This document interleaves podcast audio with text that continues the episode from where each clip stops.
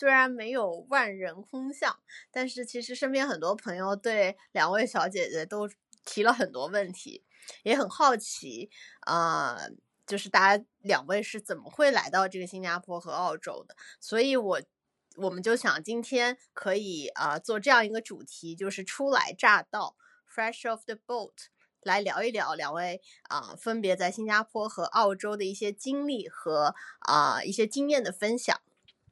那首先我就想呃问一下，就是呃利亚和卡亚，就是你们是出于一个什么样的机缘巧合，这个分别来到新加坡和澳洲啊进行工作和生活的？嗯，我的话，我是因为之前在国外做过一些项目，然后当时在呃。美国也生活过一阵子，然后在呃悉尼也曾经做过一个项目。当时做项目的时候还是跟卡雅一起，然后做项目的期间，其实对悉尼还蛮有好感的。所以后来其实一直有计划说想要去海外工作或者去海外生活，然后最后呢却机缘巧合没有拿到悉尼的 offer，最后拿到了新加坡的 offer，然后也算是比较临时吧，就赶快了解了一下。新加坡的一些，比如说各方面的状态啊，或者说人情世故啊，或者是当地的一些风俗啊之类的，然后觉得新加坡其实作为生活来说还是一个很宜居的国家，然后就接受了那个 offer。两年之前来到了新年新加坡。嗯，其实刚刚雷亚提到，就是我们之前是因为项目来，嗯，来国外了嘛。然后，嗯，我们之前我也是因为一样的原因吧，因为呃之前的就之前那家公司，然后有一个项目，大概六年前吧，五六年前的时候啊，第一个项目来了澳洲，呃，然后我其实是四年前刚刚啊搬到澳洲来的。就是搬正式搬到澳洲，然后正式生活，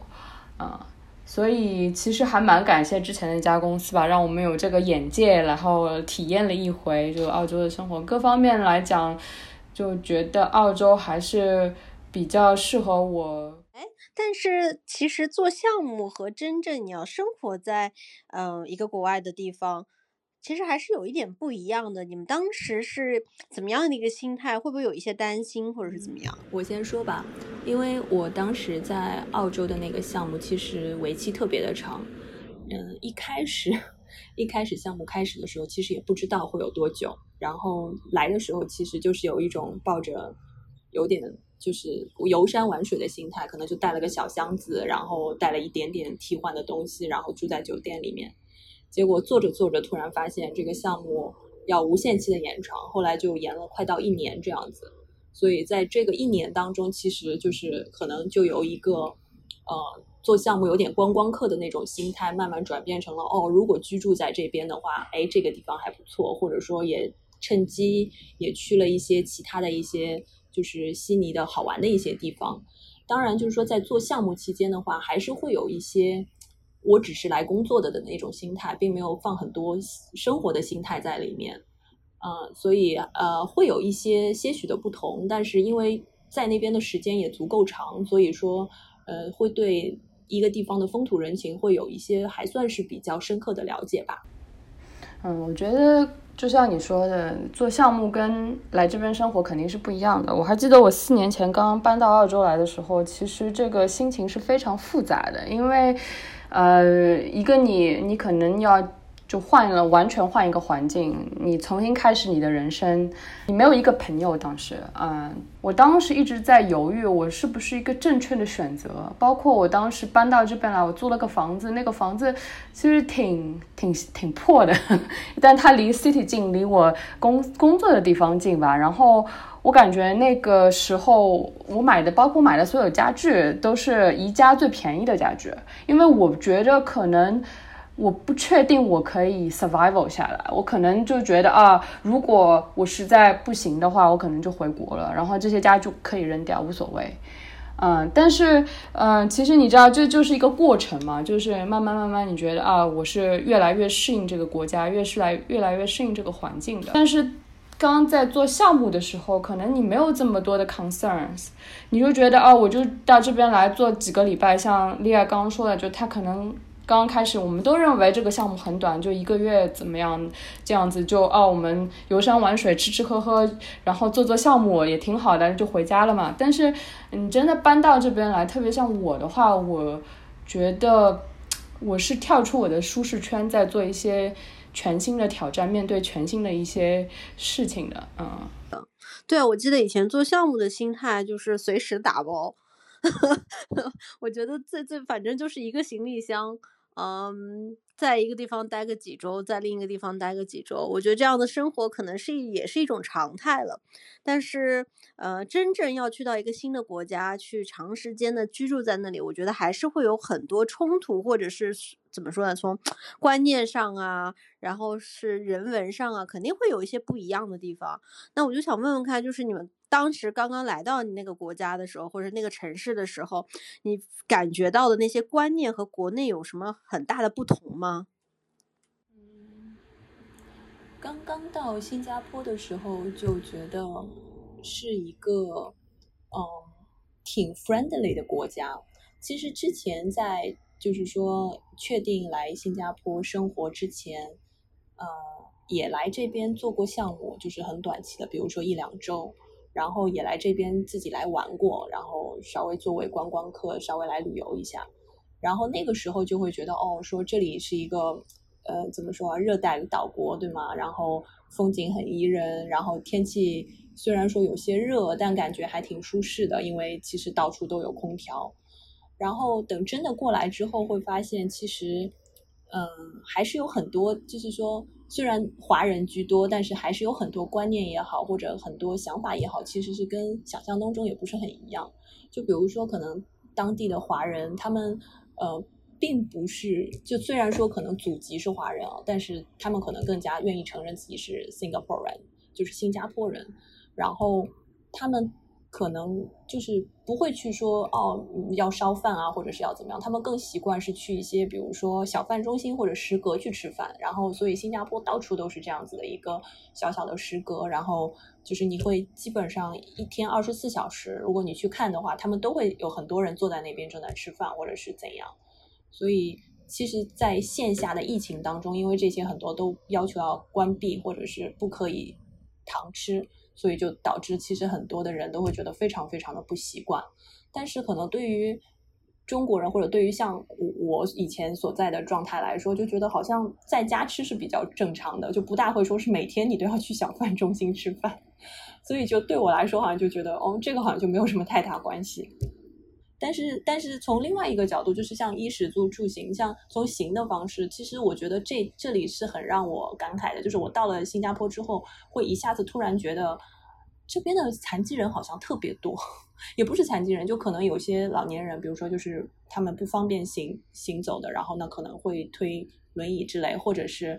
呃或者是残疾人，但是你就会发现说，因为这边的无障碍通道做的特别好，所以。嗯，就是你会经常在街上看到，就是推推婴儿车的，还有就是这些就是可能推轮椅的人，就是以前在国内你会觉得几乎是看不到的，但是在这边你就会经常在路上看到。你第一个反应会先觉得，哎，是因为这边的残疾人特别多吗？后来才会理解说，其实可能只是因为这边的通行方式让他们更加便捷，可以出行而已。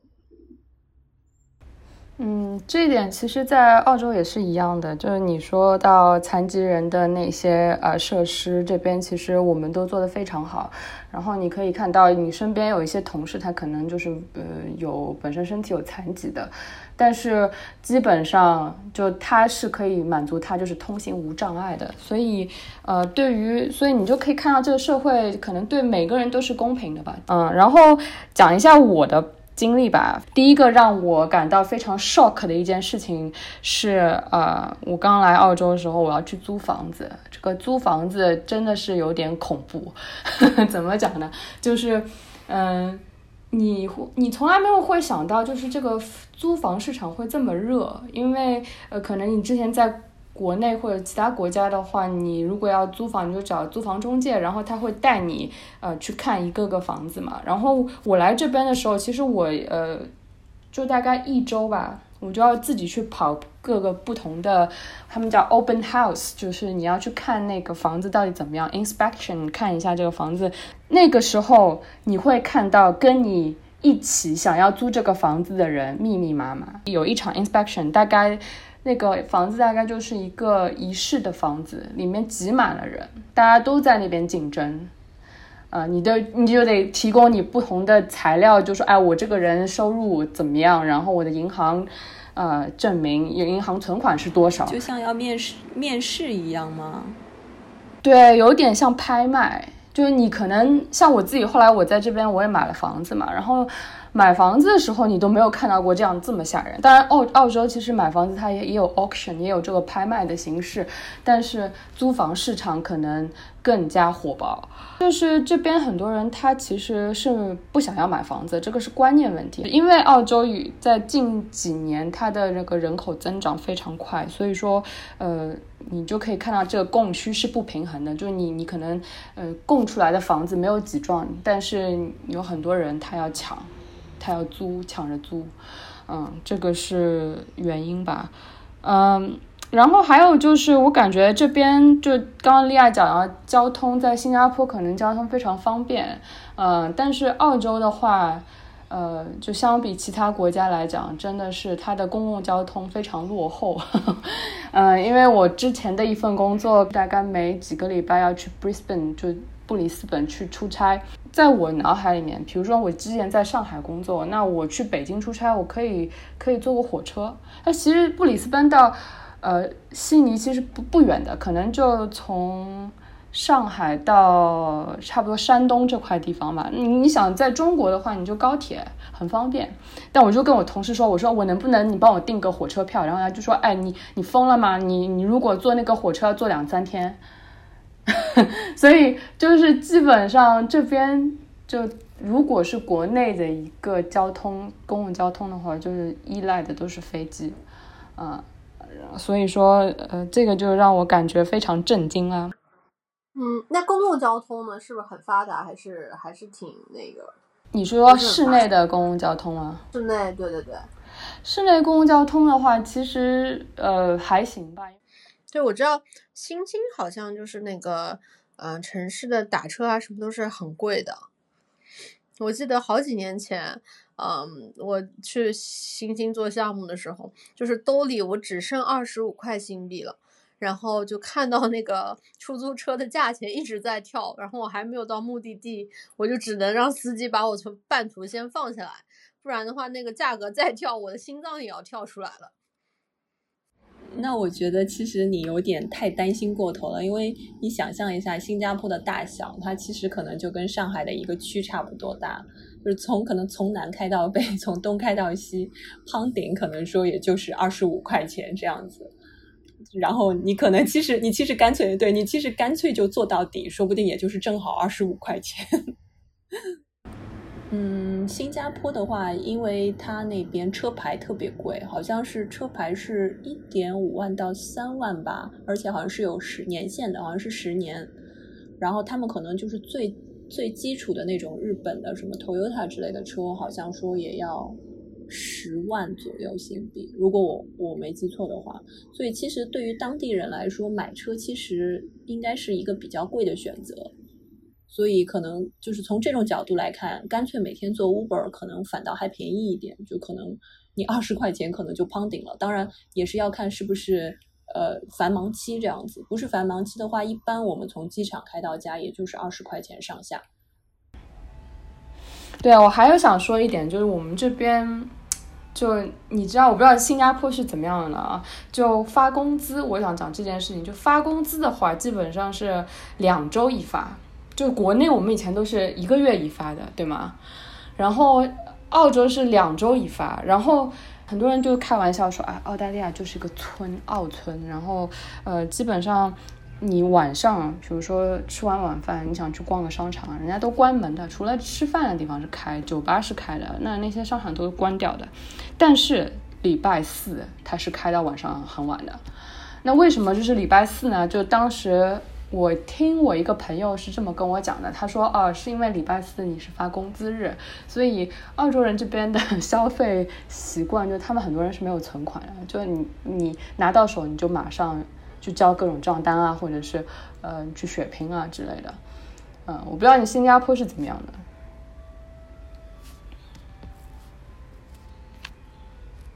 新加坡至少我所在公司是每个月月底发了，应该是跟上海公司差不多，要么月初，要么月底这样子。但是确实是有记得说有一些呃澳洲的，就是商场周四它是延续到特别晚才关门，然后就这一点还让人蛮爽的。你可以 你可以晚上去买东西，不然的话，经常下了班的时候商场也关门，什么都买不到。对对。嗯，基本上都礼拜四去买东西，然后你的账单也是两周，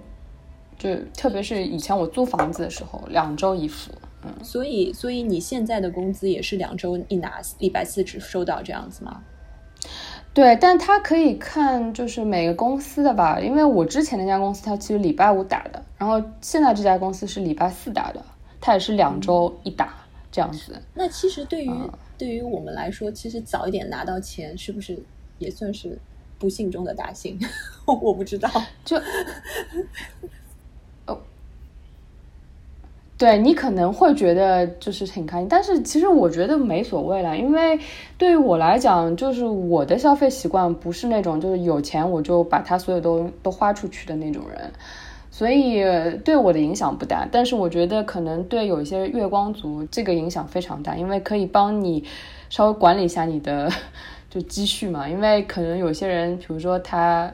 呃，月头刚发了钱，他就全都用完了的话，那就相对来讲，澳洲的这种发工资的形式，可能就会对他来讲，对这些月光族来讲，更更 smart 一点吧，嗯。嗯，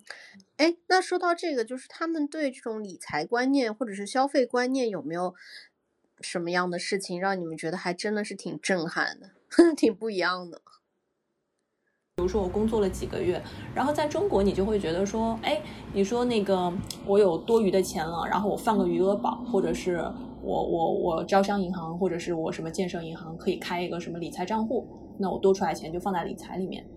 后来到了新加坡之后，然后我去跟这边的那个呃 banker 稍微聊了一下。然后他就跟我讲说，哦，他说当然你是可以做这些所谓的投资的，但是他们这边的投资就感觉对于外国人就比较比较有限，就是你我我是不可以买国债的，然后也不可以买一些就是说可能他们的一些所谓的理财，那能买的其实就是他们的 stock 或者说是他们的一个基金。然后他们就是类似于说，他们的基金经理会给我介绍说，哦，这个基金很好啊，我们前面多少年多少年啊，怎样啊，就给我当然是吹嘘了一番之后，然后最后他基本上他这些基金也不像是说国内我买那个网上的基金，很简单的手机选一下买了，过两天我觉得哎涨了哎卖掉这样子，他这边不行的，就是你一定要去跟基金经理就是去 face to face 要签，然后。还要去可能让他们来做一些操作，就它不是手机上全部都可以 digitalize 的。当然，嗯，可能从安全性系数来说是更好一点，但是可能对于我之前的一些经历来说，就会觉得啊那么不方便，那算了，不要买了，就这样子。所以就是说，对于这一块的话，我就没有进行太多的一方面的理财，就偶尔可能会撸一下那个银行的羊毛，就比如说他说哦，你呃信用卡花满多少，然后会给你 cashback。或者说你如果说你两个怎么样搭配着用，呃，每每每个月有多少的一个什么余额或者是怎样的话，呃，然后我我可以给你一些呃，就是说 refund 或者是怎样，就是会会看一下有没有这样的羊毛会去撸一下，但是特别的理财就没有再去做了。那个问题讲说，呃，这边人他的那个理财观念是不是跟国内？不一样，我觉得非常不一样，就也看你的年龄层嘛，就是那个人的年龄层吧。就是这边的话，基本年轻人，呃，都没有这个概念，就他们的就 financial literacy 就非常的低，你知道吗？就因为我们这边每个人他有一个退休金的一个账户，然后这个退休金其实是帮你，呃，怎么说，帮你投资的，就是低风险的一些投资，嗯，然后。很多人他其实换了一个公司，他就可能要换一个退休金的管理牌品牌，呃，但是你也可以说我坚持用我之前的，这个是你自己的选择。那有些人就说，哦，我换了个公司，我换一个退退休金的那个管理品牌的话，我之前那个账户我就忘记关掉了。然后我之前其实有一个做过一个项目，然后我看到那个数据挺挺恐怖，他说，呃，有百分之六十的澳洲年轻人他其实有，呃，有账户，就是多个养老金账户，这个导致他可能会多付很多的一些费用，所以呃，那对于这些就是年轻人来之后拿到的养老金也会多很多吗？不会多很多。不会多，因为他他没有关掉那个账户，但那个账户也不会存钱进去了嘛。因为其实养老金账户是这样子的，就你每个你每个月你呃每个月的收入，它有一小笔是打到你的养老金账户里面的，然后他用这个养老金呃这这些钱去帮你做一些低风险的理财。呃，投资一些股票、一些基金什么的，就是根据那个公司嘛。嗯，但是如果你就是换了一个，就是换了一个工作，那你换了一个养老金的管理品牌之后，嗯，那他之前那个账户是没有关掉的。那但是你的工资是不会打到你之前那个账户去的，对吧？所以说你就额外的产生了一笔这样的费用。就是养老金的管管理费，相当于它是会不停的被重复收取。是，它如果忘记关掉的话，它就会就不停的重复收取，这个是一方面。然后另外一方面就是说，我觉得。澳洲人他的理财观念跟中国人是非常不一样的，就跟我们差不多年龄的这些年龄层的人，他们可能觉得就是有些人说要买房子，嗯，有些人就说我为什么要买房子？我觉得那个不合算，我情愿就租房子，租房子跟买房子没什么大区别。你可以看到，就在悉尼买房子的大部分人都是中国人，投资做得好的。投资客绝对是澳洲人，但他们那些澳洲人基本上都是四五十岁、四十岁以上的那些人了，啊，所以说年龄其实在这里你可以看得出来，因为可能澳洲人他们也不像我们国，就是中国人都是独生子女，他父母可以对我们来讲，我们就是 mommy and daddy's bank，you know，就你的 mommy and daddy 会给你一些。呃，就是支持嘛，但是对于他们来讲，我不知道你是怎么样情况，但是我觉得我就我们大多数独生子女来讲，你父母总归是会给你一些支持的，啊，如果但对于他们当地人来讲，就不太可能了，因为家里有那么多小孩啊，嗯，父母怎么能够就支持你，还要支持你的兄弟姐妹？这个除非这个父母就是非常富有吧。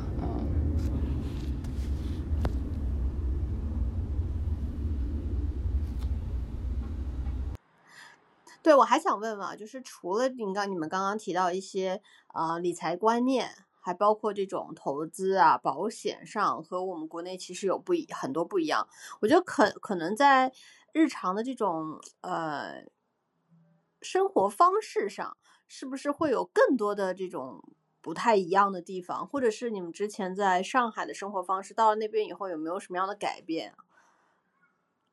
就是新加坡可能相对对于 fashion 方面感觉并不是特别的，呃，走在世世界前沿吧，应该这么讲。就是可能在某些，呃，像 Ultra Road 之类的，可能你会看到一些还比较 fashion 的女生啊之类的，或者一些时尚人士。但是除此之外，像我住在这种，嗯，比较邻里的一些小区里面，或者是在路上，就很难看到那种很 fashion 的人了。基本上大家能看到的最多的就是像你说的吊带衫。短裤加脚拖，这个是真的就是三件套，然后就是好处是在于真的挺省的，但是就是你一旦进入室内，就会一下子觉得啊好冷啊。然后新加坡的那种室内打冷气也是像感觉像不要钱一样的，就是室外可能三十一二度，室内可能只有二十度，差很多。然后其实对我来说，我一开始让我 shock 到的倒还真不是这些。我因为是六月份的时候，就是两年前的六月份到新加坡的。刚刚来的时候，就像我说的，就是一就是一头汗的在在搞这些什么房子啊，然后什么银行啊，然后什么上保险啊，包括我的 visa 办好啊，就各种各样的事情。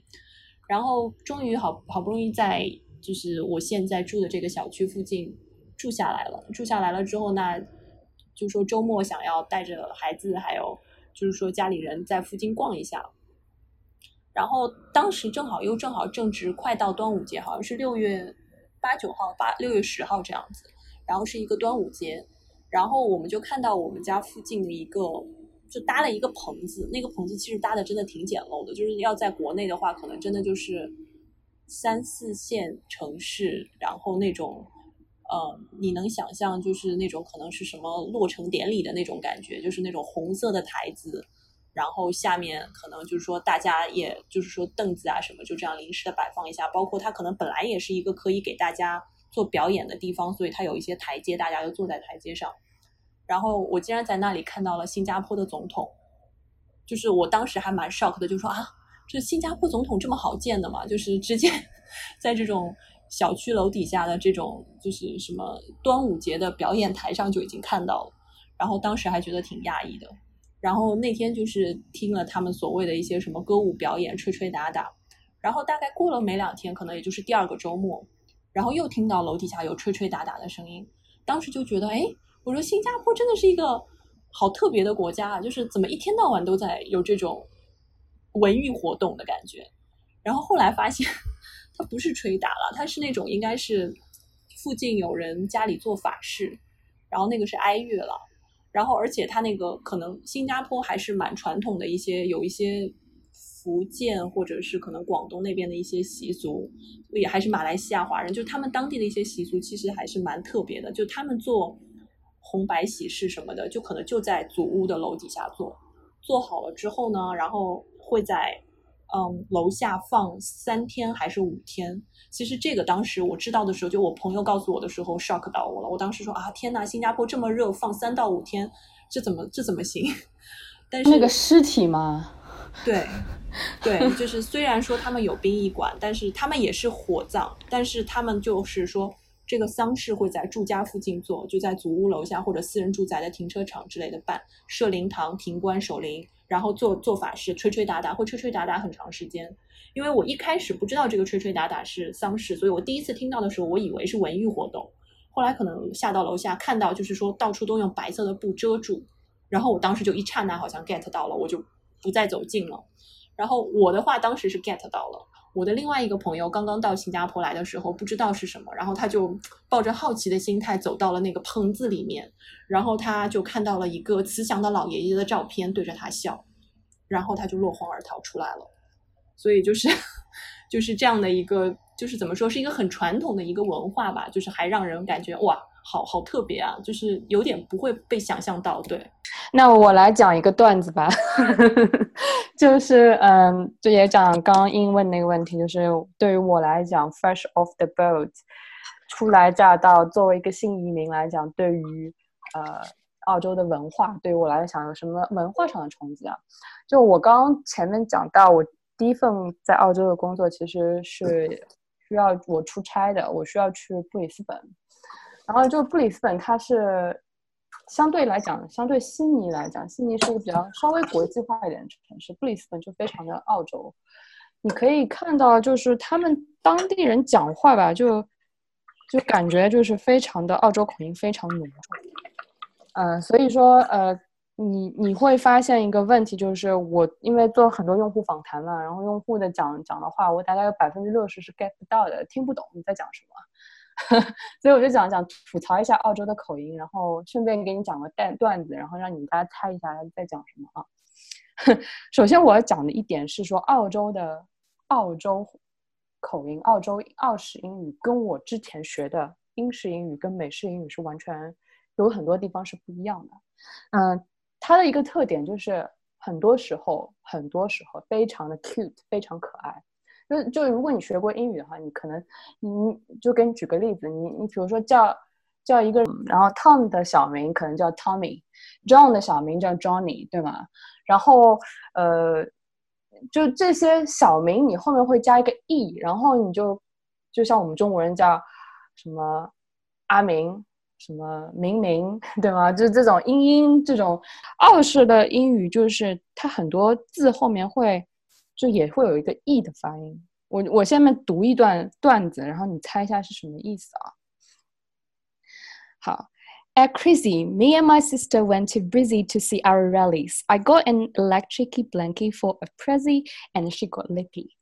We we both got sunnies and pushies. For brekkie, we had mochis and then chucky bickies. 就这个 Oh 是 my god，这是听什得懂多少么？？听得懂多少？ 我感觉我的考试要重新考了，啥也没听懂。当然，当然，就是这个不是一个你经常会碰到的例子，我只是把它就把所有的一些极端的东西都放一起了。那就第一句他讲，At Christmas, me and my sister went to Brizzy to see our rallies。其实这句话的意思就是，At Christmas, my sister and I went to Brisbane to see our relatives。 你你听明白了吗？就完全没有 get 到，对吗？完全没有啊！嗯。没有，我没有想到 Christmas 都能都能缩写成 Chrissy，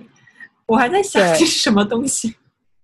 呃，就是我其实我自己都刚开始没明白，比如说他这句话叫 We both got sunnies and pushies。push 就是 p u s h，就是推推的意思，但 pushies 就是 p u s h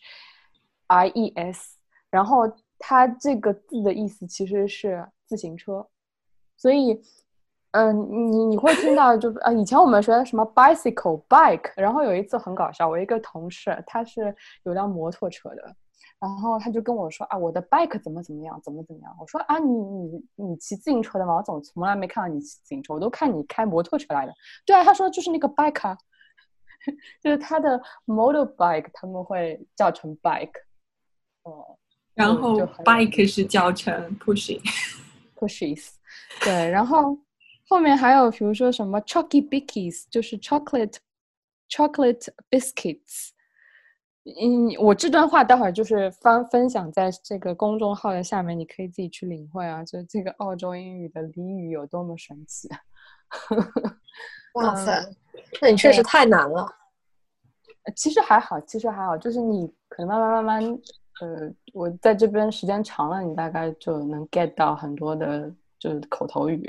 但刚刚来的时候，就真的有点跟不上那个节奏。呃，然后再分享，我就让你们两位猜一下，因为你们可能对于这个题目对于你们来讲不是很难，因为你们都来过澳洲。但我就讲讲澳洲的快餐店的那个特殊命名吧。就我给你们三个快餐店品牌，然后你们猜一下。但这个快餐店品牌都是用呃澳洲的表达法来表达的，然后你们猜一下它到底是什么牌子？这三个快餐品牌其实在国内都有。嗯，我先讲一个简单一点的，Macca's，M A C C A S，你们猜一下是什么牌子？麦当劳。对的，这个很简单吧？没没问题啊。然后第二个的话，我觉得可能莉亚你会知道，我不知道英英你知道吗？Hungry Jacks，你说 Hungry Jacks，啊，就类似于 KFC 的那个东西，是吗？就是炸鸡的那个东西。哎，那个叫什么？哪哪个牌子？你国内肯定看到过。哎呀，不知道。嗯，就丽亚你知道吗？你应该知道，我不知道哎，Nando's 吗？不是啊，不知道。是 Hun Hungry Jacks，其实汉堡王。嗯，对，因为为什么他们后来取了一个就是完全不搭界的名字？原因就是因为汉堡王 Burger King 这个名字在澳洲已经被注册掉了，被一家小的一家快餐店给注册掉了，他们就没办法注册。然后最后就想了一个名字叫 Hungry Jacks，因为那个 Jack 这个人是他们这家公司的老板，所以这个挺有意思的吧。然后，嗯，这个有趣。然后第三个，第三个估计这个更难了，Dirty Bird，Dirty Bird，脏鸟，你猜一下，就很脏嘛？你吃起来这个东西吃的你手上都是油，Ice cream 就 Nando's 吗？这个是 Nando's 吗？不是，但接近 Nando's 吧？你刚刚其实讲到了这个牌子，KFC。KFC，对，哇，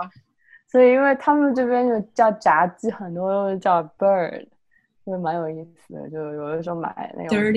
oh 炸鸡、烤鸡就就半只 half bird 这样讲的。就我刚开始的时候，我真的不知道他们在讲什么。后来我就哦，原来是 KFC，你其实可以理解了，因为你吃每次吃 KFC 的时候，手上都是油，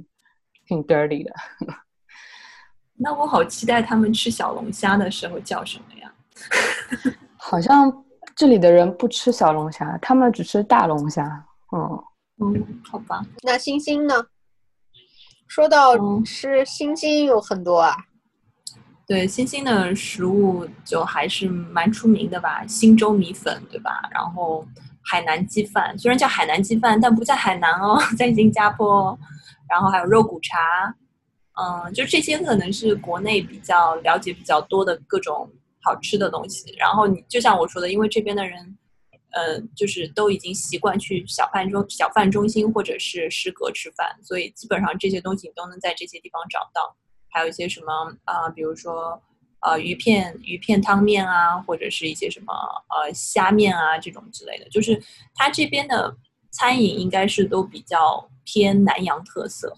就是做的东西，嗯。呃，要不然就是有比较浓烈的一些香料在里面，或者是放椰汁啊嗯这种之类的，要不然就是非常嗯。清淡，就比如说像海南鸡饭这种，就是就是上海话就是八贼鸡，对吧？然后嗯。上面加一些酱油。其实我一直在比较说海南鸡饭和镇定鸡的区别，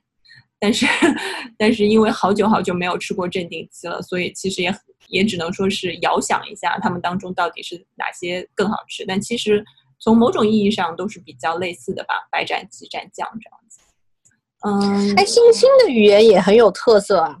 对对吧？对，你女儿现在还还还可以说吗？这个星星的英语，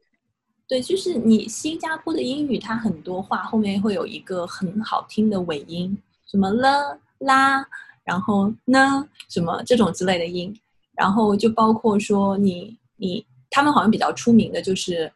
呃 can 这个词，就是它可以以以不同的音调发出来来代表不同的意思，就好比说 can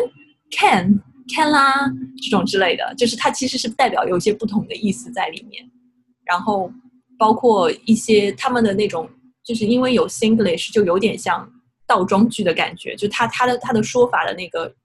整个怎么说啊，他的那个语句的排列顺序是和我们正常说会有些区别。就是我记得特别清楚，我女儿有一次从学校回来，然后跑到我面前来跟我示爱，跟我说：“妈咪，I very like you。”然后我当时怎么听都觉得这句话有点奇怪，但是好像又听懂了。然后最后我终于理解了，我们一般是说 I like you very much，我们不会说 I very like you。但是我也不知道这个是不是新兴的一种特殊的 说法了。嗯，不过确实是说，就是本地人的话，平时聊天会以 Singlish 会会会比较多，Singlish 或者是中文，或者就是中英文夹杂这样子。然后就是如果是非常非常本土的，其实我是听不懂的，我要看字幕。嗯，我们最近有一个，因为我们的疫情影响，我们的整个那个居家隔离又延长了，所以他们有人做了一个很有趣的视频。等一下，我们可以也放在那个公众号里面给大家看。就是你去听他的整个的那段话，你就会知道说它里面有非常非常多的辅助音，然后呃你不去看它的字幕，其实是很难听懂他们在讲什么的。那个就是 Singlish 的一个一大特点吧。那时间也差不多了，那最后就给两位提个问题啊，就是啊、如果未来有小伙伴想要去到新兴，或者是想要去到澳洲，或者是其他的国家，你有什么样的建议给到他们吗？就是他提前需要先准备一些什么样的，从呃各个方面。觉得你之前先去旅游一下吧。就如果你去这个国家，你要打算会换工作，去个新的国家，你可能先去那个国家先旅行一次，觉得就各方面都了解一下吧。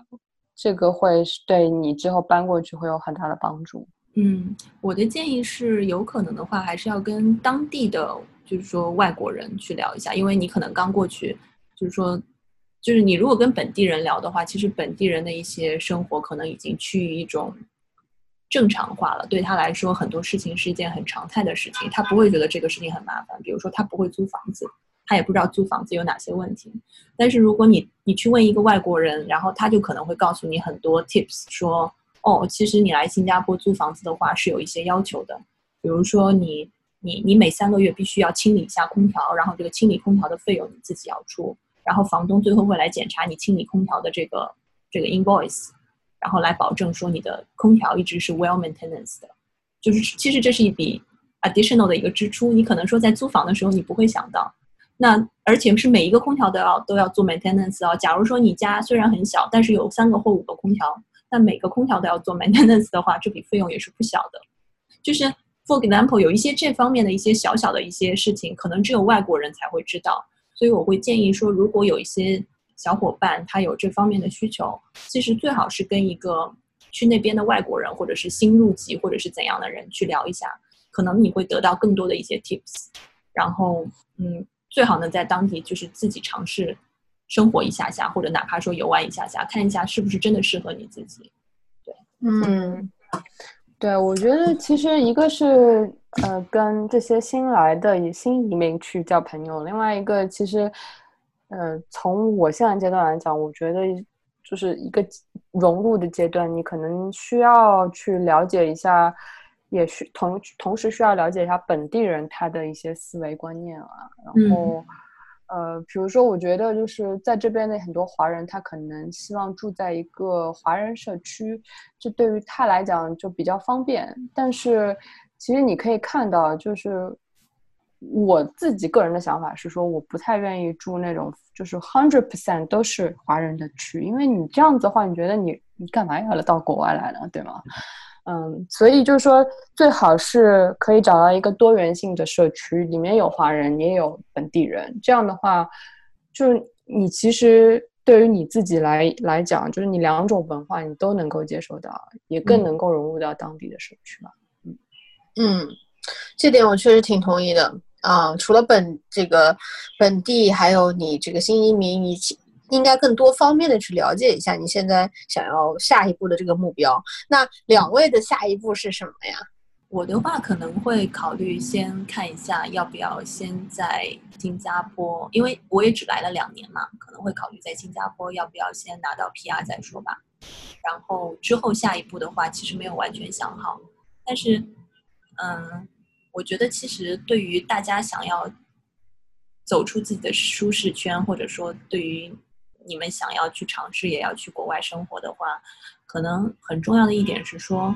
你你在什么地方，去什么公司，以及做什么都不是很重要。可能很重要的一点是你一直都知道你是谁，你对你自己的生活是不是满意，还有就是你所选择的是不是你自己选择的。嗯，非常同意，非常同意，真的，这个讲的太好了。我觉得就是金句，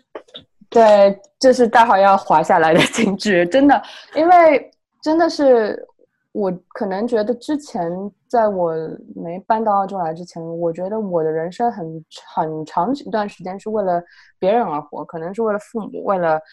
为了就是去争取到某一些我觉得我能争取到的事情而活，不是说为了我自己的内心而活。但是我觉得我到了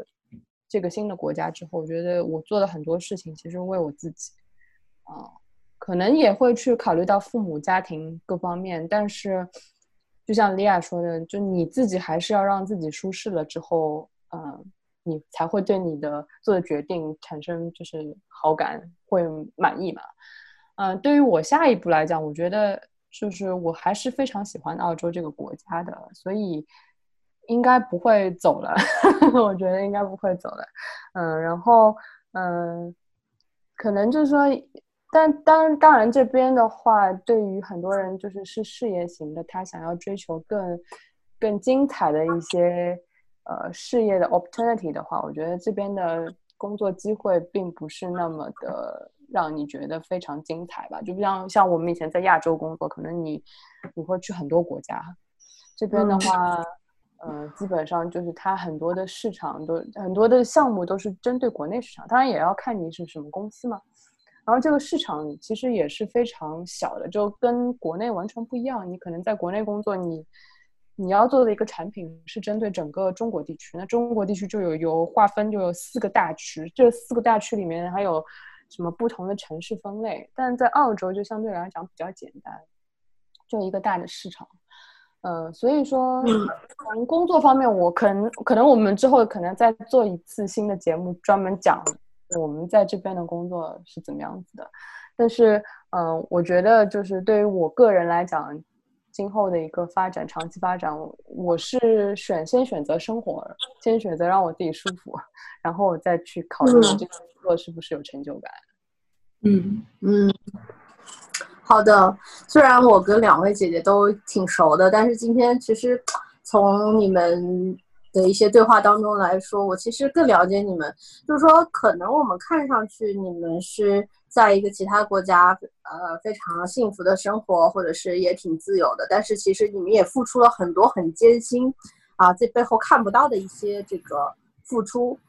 所以啊，还有一点就是刚刚像几位讲的，啊，虽然你你觉得可能国外生活会有一个不一样的呃精彩，但是其实最重要的就是要你要认清你自己，你自己到底要什么啊，不要随波逐流。啊，随着你自己的内心是最重要的。